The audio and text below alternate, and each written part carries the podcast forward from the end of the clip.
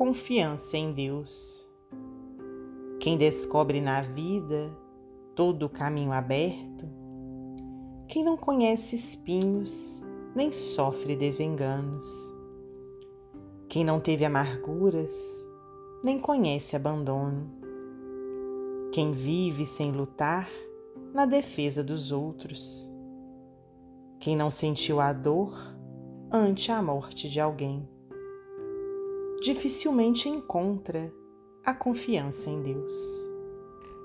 Emmanuel, psicografia de Francisco Cândido Xavier, do livro Assim Vencerás.